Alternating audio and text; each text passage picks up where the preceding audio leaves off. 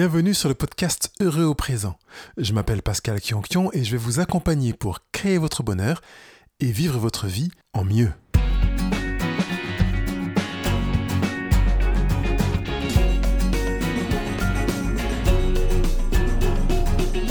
Pour ce rendez-vous d'aujourd'hui, nous allons nous arrêter sur l'intérêt de la dissociation. Qu'est-ce que ça veut dire d'abord et puis pourquoi vivre la dissociation et en quoi c'est vraiment un, un élément important pour développer son bonheur. Bonjour, je suis ravi de vous retrouver et je vous souhaite la bienvenue pour ce rendez-vous. C'est euh, systématiquement pour moi euh, un, un, désir de vous encourager parce que quand je vois que quelqu'un prend du temps pour euh, aller euh, euh, travailler sur lui-même avec ce développement personnel, eh bien je dis bravo. Donc je vous dis d'abord bravo, chapeau pour vos démarches. Qu'elle soit une première démarche ou une démarche récurrente, je dis quand même bravo. Donc pour aujourd'hui, je voudrais m'arrêter sur cette question de la dissociation pour que vous puissiez vraiment comprendre de quoi il est question. Mais avant, je voudrais remercier les derniers commentaires que j'ai reçus pendant cet été, que je n'ai pas du tout mentionné. Donc, je remercie Estelle, je ne vais pas donner les noms de famille, Fred, Jenka, euh, de nouveau Estelle euh, et, d'autres qui ont mis leurs commentaires cet été sur le blog Euro Présent ou, sur Facebook ou autre support de communication. Et je voudrais vous remercier parce que c'est vraiment pour moi quelque chose qui m'encourage dans ma démarche de voir que non seulement les sujets qui sont abordés sur cette plateforme Heureux au présent répondent aux préoccupations, euh, on va dire intellectuelles, mais aussi vous permet de travailler pour véritablement ancrer ce que vous découvrez ici dans une réalité quotidienne, parce que c'est quand même là l'objectif de Heureux au. Vous avez remarqué qu'il n'y a aucun rendez-vous qui se trouve exempt d'exercices. J'aime bien vous donner ces exercices que j'appelle des pouvoirs qui vont vous, permettre de vraiment travailler sur vous. D'ailleurs, je reviendrai sur la notion de pouvoir tout à l'heure. La dissociation, qu'est-ce que c'est? Alors, au lieu de vous donner une définition, je vais vous donner quatre phrases qui vont vous permettre de comprendre ce qu'est la dissociation. J'aime bien être assez pratique. Première phrase, je ne suis pas ce que je fais. Deuxième affirmation, je ne fais pas ce que je veux faire. Troisième affirmation, je fais ce que je ne veux pas faire. Et quatrième affirmation, je suis du verbe être sans parvenir à révéler qui je suis. Avec ces quatre affirmations, vous avez déjà compris ce que c'est que la dissociation. C'est cette capacité à faire la différence entre une entité et un effet. Par exemple, avant de revenir de manière plus concrète sur ces phrases, euh, on dit que c'est à ses fruits qu'on reconnaît un arbre. Ah oui, ça, aide considérablement. Mais euh, cela dit, euh, j'ai euh, bénéficié, avec des guillemets, d'un arbre qui avait de magnifiques feuilles et qui ne portait pas de fruits. Un arbre fruitier, bien entendu, autrement je n'aurais pas attendu de fruits de sa part, mais vous entendez la frustration d'avoir un arbre, un arbre qui pouvait dire je suis, sans parvenir à révéler qui il est, c'est-à-dire un arbre fruitier censé porter du fruit. Et je dirais même euh, parce que les humains ont tendance à imaginer que... Je fais tomber mes petites affaires, ça fait du bruit. Les humains ont tendance à imaginer euh, de manière égocentrée, on va dire humano-centrée, que les arbres fruitiers ont pour objectif de les nourrir. Mais si vous interrogez un, arbre fruitier, comme j'ai pu interviewer mon cerisier, à aucun moment il m'a dit mon objectif c'est de, de te nourrir, Pascal. Mon objectif c'est de pérenniser la, la race, la variété, l'espèce.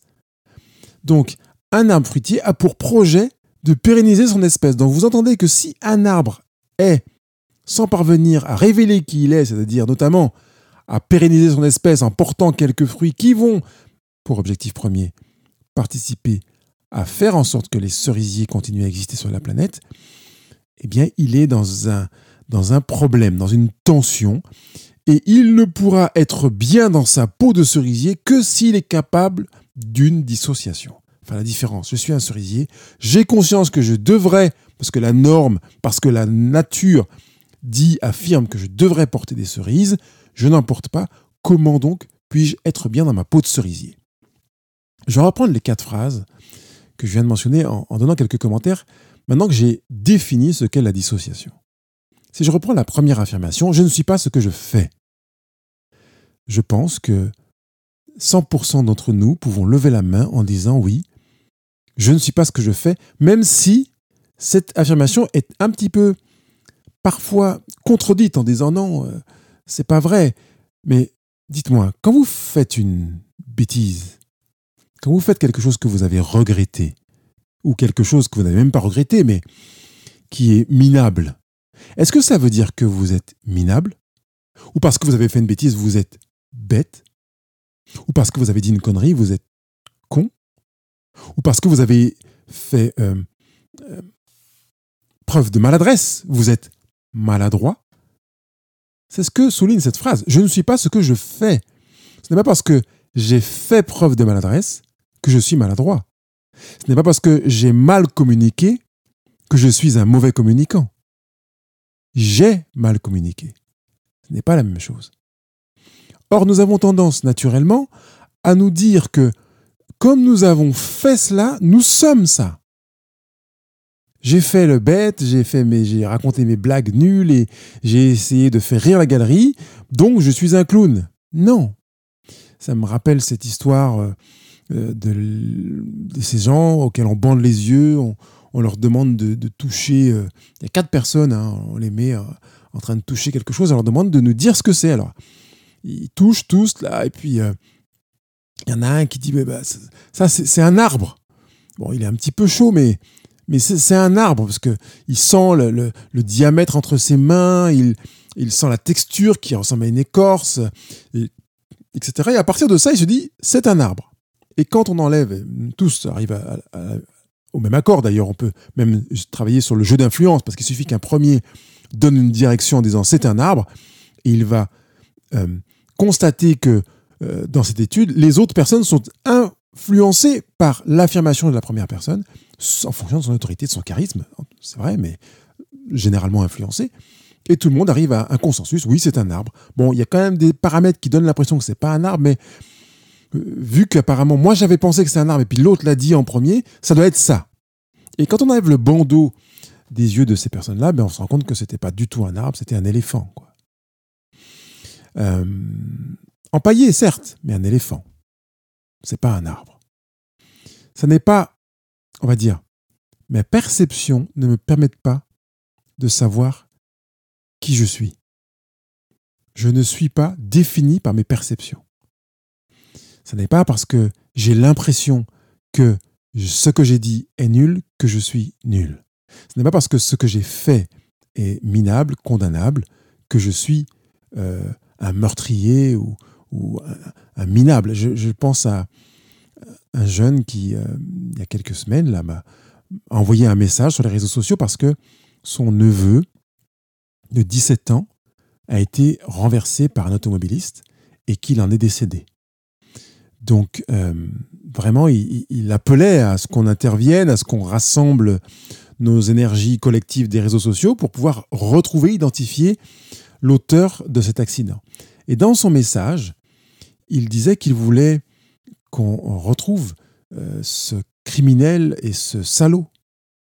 Alors je lui ai dit, je veux bien euh, transmettre le message pour qu'on retrouve euh, l'auteur de cet accident qui a causé la mort de ton neveu, mais je voudrais juste que dans la formulation de ton texte, tu enlèves les deux accusations, les deux étiquettes, salaud et, et, assassin ou meurtrier, je ne sais plus quel est le deuxième terme qu'elle a employé. Vous voyez la nécessité de vivre la dissociation. Oui, euh, son neveu euh, était très sympa, il était tendre, attentif, euh, généreux et tout ce qu'on veut.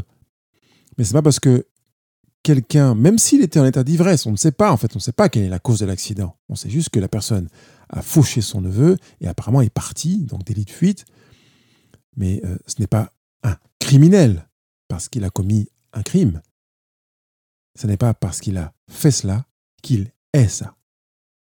Ce n'est pas parce que mon conjoint m'a trompé, que c'est un salaud ou un, un, infidèle.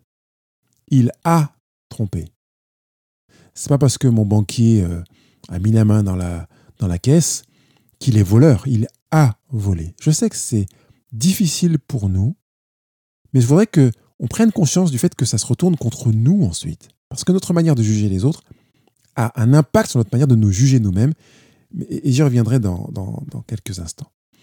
Deuxième affirmation, je ne fais pas ce que je veux faire. Et là, on peut prendre conscience du fait que on veut parfois, parce qu'on a dans notre euh, identité profonde ou volonté d'agir, des projets, des, des résultats, des aspirations, et on se rend compte qu'il y a un décalage entre les deux.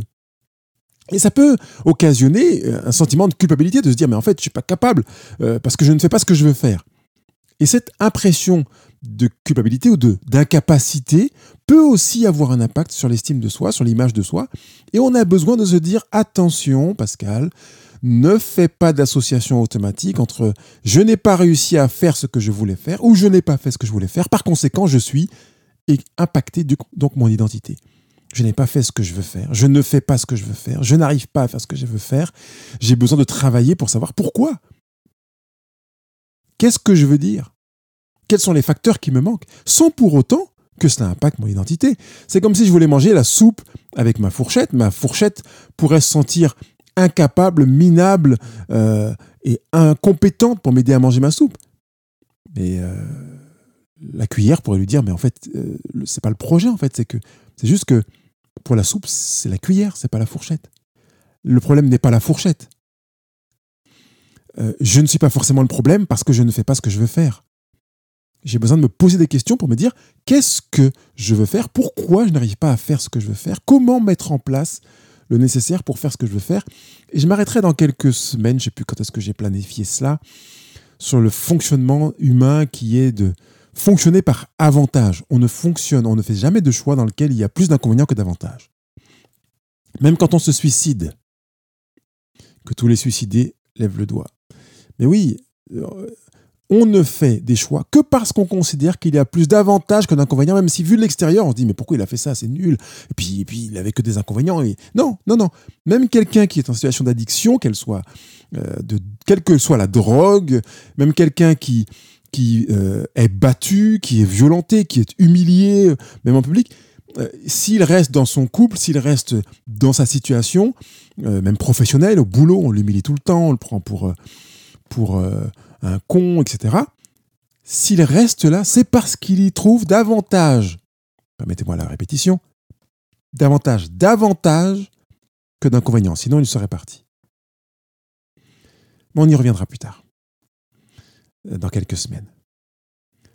Je ne fais pas ce que je veux faire est une opportunité de prise de conscience pour me dire oui, pourquoi, comment parvenir à faire ce que je veux faire, et surtout, euh, dans le pourquoi, quelles sont les raisons profondes qui font que je ne fais pas ce que je veux faire. Est-ce que, parce que, est-ce que je ne le fais pas parce que j'y vois plus d'inconvénients que d'avantages? Parce qu'évidemment, je ne les ferai pas dans ce cas-là, même si je n'ai pas forcément conscience d'y voir davantage d'inconvénients.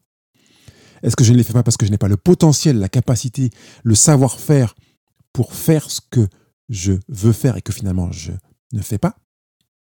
Voilà, des questions s'ouvrent et je vous laisse y réfléchir sur votre cahier de vie pour prendre le temps d'écrire la réponse aux questions de manière à identifier les facteurs bloquants. Troisième affirmation, je fais ce que je ne veux pas faire. Alors là, on est dans une situation où vous dites non, ça je le fais pas, non, je veux plus boire, ou bien je vais vraiment, je vais pas mentir, ou où je vais euh, euh, avoir telle posture euh, parentale ou de collègue, je vais plus rire, c'est je sais pas quoi. Bref, vous imaginez les situations en fonction de votre profil et paf, vous voyez en train de faire ce que vous ne voulez pas faire.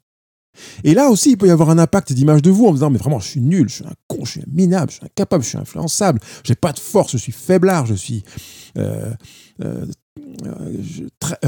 lâche, pardon, je cherchais le, le mot.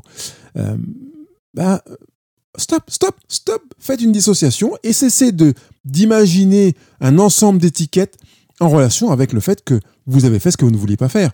Ça n'est pas parce que vous avez fait ce que vous ne vouliez pas faire que vous êtes lâche, faible, pauvre, minable, nul, etc. Encore une fois, posez-vous la question de savoir pourquoi j'ai fait ce que je ne voulais pas faire. Qu'est-ce que j'ai voulu dire? Quels sont les avantages que je voyais à faire ce que je ne voulais pas faire? Pourquoi j'ai encore menti? Pourquoi j'ai encore embrassé quelqu'un d'autre que mon conjoint?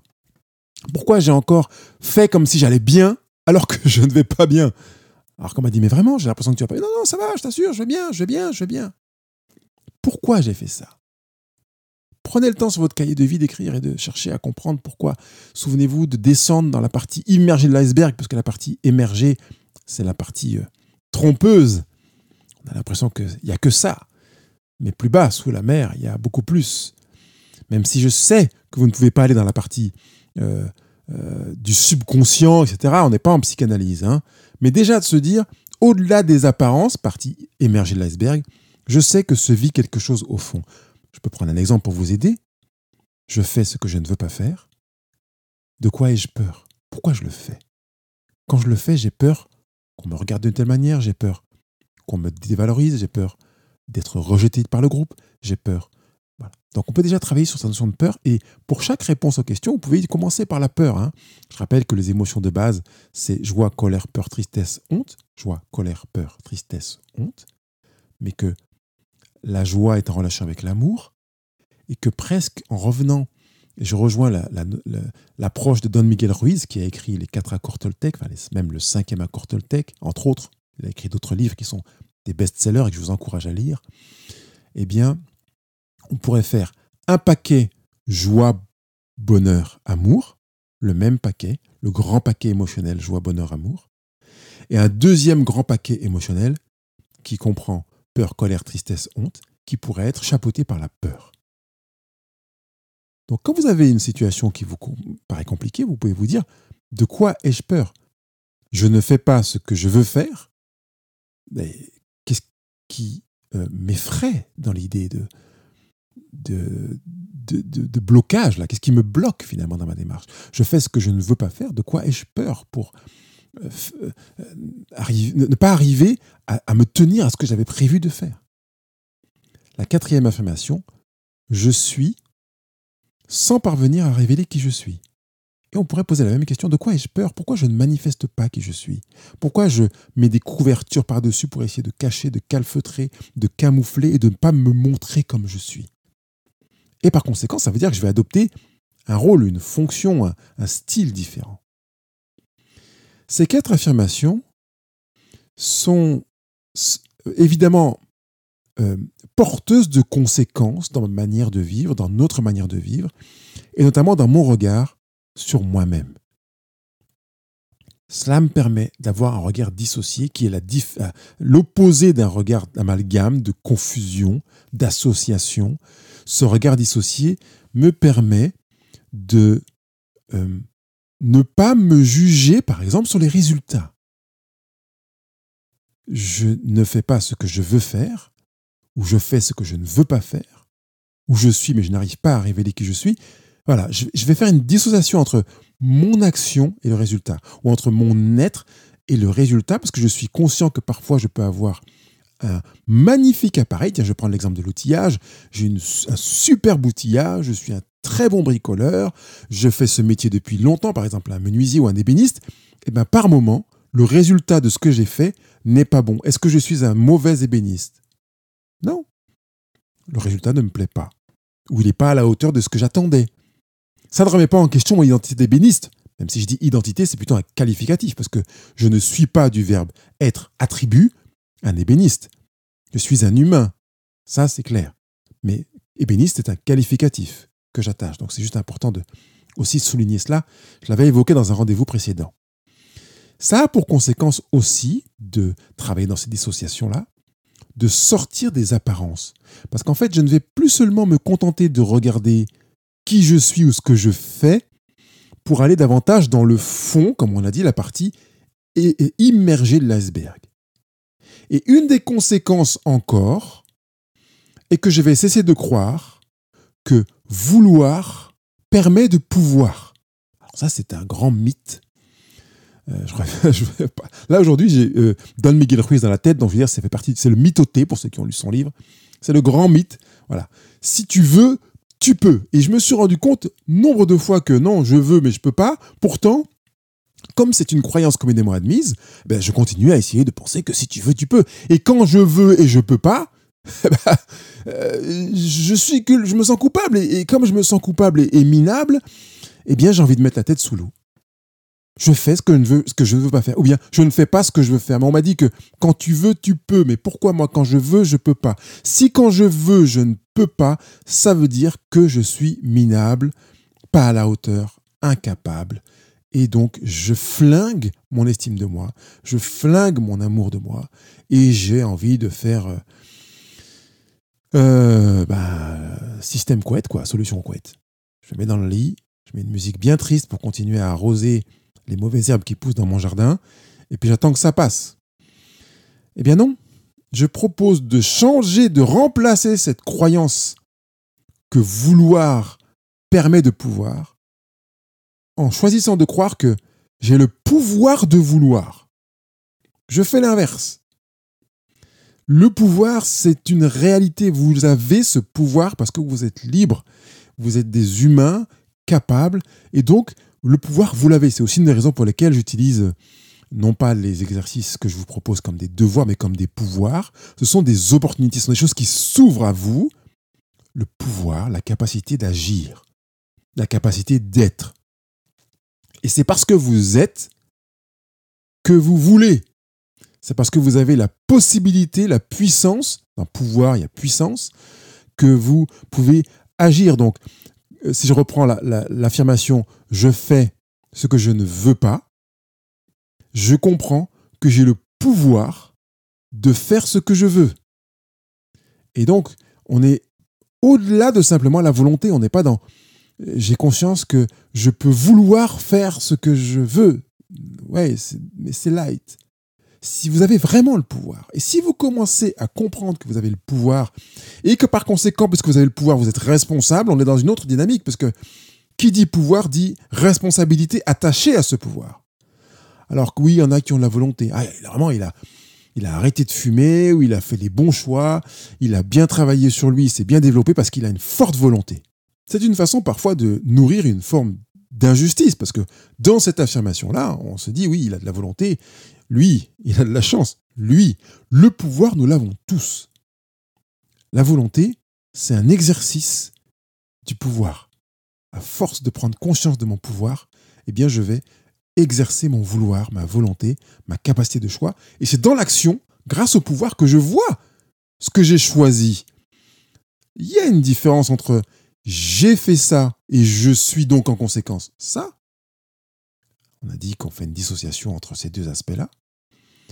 Je peux quand même utiliser mon pouvoir pour voir où j'en suis dans mon vouloir. Parce que si mon résultat, euh, même si on a dit qu'on s'arrête pas seulement sur le résultat, mais si ce que je vois sous mes yeux correspond à ce que je voulais vraiment, eh ben j'aurai le signe que ça colle avec ce que je voulais et donc avec mon identité profonde. Et puis si je me rends compte que non, j'ai exercé mon pouvoir et le résultat n'est pas ce que je voulais vraiment, eh bien, je pourrais travailler sur moi-même au lieu de me taper dessus, de me culpabiliser, de me dire alors maintenant, qu'est-ce qui, Pascal, a fait que tu es en, distance d'avec le, le résultat que tu attendais dans l'exercice de ton pouvoir? Je ferai donc, ou je serai, ce que je peux, et non pas ce que je veux. Et ça a un énorme avantage qui est de me placer devant une réalité rationnelle.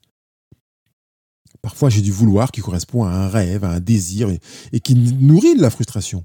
Mais en fait, j'ai ce désir, ce vouloir, alors que je ne peux pas le faire. C'est la raison pour laquelle il est préférable de passer par le pouvoir. Je vais faire uniquement ce qui est à mon niveau, et par conséquent, nourrir ce vouloir uniquement à partir de ce que je sais véritablement faire. Je ne vais pas attendre de moi quelque chose qui n'est pas à mon niveau. Et là encore, j'ai noté de m'arrêter sur ce sujet dans quelques semaines. Je ne me souviens pas du titre euh, du rendez-vous, mais on y reviendra. Et cette réalité qui est que, un, je ne vais pas me juger sur les résultats et faire preuve de davantage de bienveillance vis-à-vis de moi. Deux, je vais sortir des apparences et descendre davantage dans ce qui n'est pas la conscience évidente de mes actions et de mes inactions de mes incapacités d'action euh, apparentes. Trois, je vais essayer de croire que vouloir égale pouvoir pour croire davantage que le pouvoir prévaut sur le vouloir, eh bien, ça a un double effet qui se coule, tout ça. C'est que mon regard sur euh, moi-même va m'influencer dans mon regard sur les autres. parce que j'aurais aussi tendance à moins les juger sur les résultats. Bah oui, évidemment. Que ce soit mon patron, mon conjoint, mon collègue, mon voisin, il a fait ça. Eh bien, j'aurais conscience qu'il y a une partie euh, euh, que j'ignore forcément parce que je ne me suis pas entretenu avec lui, avec elle, donc j'aurais tendance à ne pas le juger et plutôt à être bienveillant. Et puis je vais sortir des apparences en me disant, ben, s'il a fait ça, c'est parce que si, ben non. Je ne sais pas, parce que je sais que dans ma démarche personnelle, je vais dans une partie immergée de l'iceberg. Par conséquent, la personne qui est en face de moi, qu'elle soit collègue, voisin, copain, parent, ami ou frère, aura aussi des actions pour lesquelles il n'est pas forcément conscient de, de, des raisons, des motivations, des limites, des forces, des qualités et des faiblesses qui sont les siennes, et qui fait qu'il fait ce qu'il ne veut pas faire, ou qu'il ne fait pas ce qu'il veut faire, ou qu'il ne fait pas ce qu'il a dit qu'il allait faire, ou qu'il n'est pas parvenu à révéler qui il est vraiment. Et donc je me dis, oui, je, il n'est pas ce qu'il fait. Il n'est pas ce qu'il me donne à voir dans son action. Je dépasse les apparences pour être dans une relation qui soit plus humaine au-delà d'un résultat. On est beaucoup dans le business dans la relation, hein. on sort du business. Et puis pareil, l'autre effet qui se coule, dans le regard sur l'autre, eh bien c'est que je vais lui donner davantage de confiance dans sa capacité, donc dans son pouvoir, et en me disant, mais évidemment, là tu t'es planté, tu as fait quelque chose, mais tu as davantage de pouvoir que ça, tu peux faire, mettre davantage la foi dans la capacité que l'autre a de faire et d'être autrement que ce qu'il a fait là, que ce qu'il a été là. Comme je reprends l'exemple de ce jeune homme qui a été euh, écrasé par une voiture, rien ne nous dit que dans trois semaines, dans trois mois ou dans trois ans, quand on le retrouvera, il ne sera pas effondré au poste de police à se dire vraiment j'ai eu tellement peur que je suis parti. Je rappelle juste ces deux grands groupes dont j'ai parlé l'amour, joie, bonheur, donc dans une famille, et peur, joie, colère, tristesse dans la, dans la deuxième famille. J'ai eu tellement peur je me sentis tellement coupable, j'étais tellement triste, j'ai eu tellement honte que je suis parti. Et là, de découvrir qu'en fait, ce délit de fuite, comme quasiment tous les délits de fuite, sont en relation avec peur, honte, tristesse et peut-être même colère contre soi, ce qui est en relation avec la culpabilité. Ben oui, ça va changer mon regard sur les autres. Ça va augmenter ma capacité à faire preuve de gratitude vis-à-vis des autres. Une gratitude vis-à-vis de moi, qui va inclure mes décalages. Quand je suis en décalage avec ce que je veux faire, quand je suis en décalage avec ce que je ne voulais pas faire, euh, ou avec ce que je voulais être ou ne pas être, eh bien, je vais faire preuve de bienveillance et de gratitude en me disant, bah voilà, je reconnais cela, je prends conscience d'avoir besoin de travailler là-dessus, et merci à cette opportunité de ce que j'ai vécu, de choses que j'ai faites que je voulais pas faire, pour me dire, génial, je vais pouvoir prendre conscience de ça et travailler davantage. Et puis cette gratitude, elle peut être aussi euh, vis-à-vis des autres. Les autres peuvent bénéficier de ma gratitude euh, parce que il n'a pas fait le travail à la hauteur de ce que j'aurais voulu, ou il n'a pas été à la hauteur de ce que j'aurais attendu, mais avec son décalage, il a fait de son mieux, par exemple. Ou il s'est impliqué, ou il a été volontaire, il l'a fait, alors que d'autres ne l'ont pas fait. Et ça va me faire glisser doucement vers l'acceptabilité, la capacité à accepter l'autre comme il est dans sa limite, dans son incapacité, euh, et sans vouloir l'étiqueter en minable, en incapable, en nul, et en ayant envie d'appuyer sur éjecte dès qu'il arrive dans mon cercle relationnel. Vous avez votre cahier de vie, je vous ai donné plusieurs éléments pour travailler sur vous-même, pour faire en sorte que vous soyez en mesure de vivre cette dissociation. Prenez des situations qui sont déjà passées peut-être dans lesquels vous avez eu cette impression de ne pas faire ce que vous vouliez faire, de faire ce que vous ne vouliez pas faire, d'être différent de ce que vous auriez voulu révéler ou de ne pas avoir réussi à révéler la capacité ou l'aptitude ou le savoir-être que vous aviez. Euh, et prenez le temps d'écrire et de vous de regarder de nouveau le film pour vous observer. Et puis prenez le, temps, aussi de vous projeter en vous disant voilà, je veux vivre les choses autrement maintenant. Ne serait-ce que sur le fait je ne fais pas ce que je veux faire, eh bien, comme on l'a dit tout à l'heure, comment arriver à faire ce que je veux faire? Qu'est-ce que je vais mettre en place? Comment me rapprocher? C'est pas que du jour au lendemain, paf, paf, je vais réussir à faire ce que je voulais faire alors que j'y arrivais pas pendant des années. Quelles sont les étapes intermédiaires que je vais mettre en place pour réussir à me rapprocher de ce que je veux faire, de mon pouvoir à faire? Encore une fois, on est, j'ai mis veux faire, mais on est dans le pouvoir, on s'est arrêté là-dessus. Travaillez, prenez le temps, créez votre bonheur, exercez-vous, Soyez bienveillant dans la gratitude, dans l'acceptation de vos nombreuses galères, parce que vous n'arriverez pas comme ça aujourd'hui à demain à faire ce que vous voulez faire, à être qui vous voulez être et à vivre la dissociation, mais rapprochez-vous de ça et exercez-vous à la vivre de plus en plus, parce que vous êtes les, premiers bénéficiaires de cette capacité à vivre la dissociation, mais aussi ceux que vous aimez autour de vous. Et là, je me réjouis aussi Vous pouvez aussi jouer à cela en famille, hein, cette notion de dissociation, à table, pendant un repas, vous amuser à travailler là-dessus. Je vous souhaite vraiment du bonheur. Il ne me reste plus qu'à vous souhaiter une bonne semaine. Bye bye. Je suis persuadé que, ayant écouté ce rendez-vous jusqu'au bout, vous allez vous mettre au travail. Alors, bravo encore déjà de l'avoir écouté jusqu'au bout. D'abord, j'avais dit en tout premier lieu d'être présent. Et puis, faites cet exercice. Si vous avez des questions, n'hésitez pas, posez-les moi. Je vous rappelle que vous avez droit à 30 minutes d'entretien offert pour que ce soit ces questions-là ou tout autre sujet. Je vous dis à bientôt.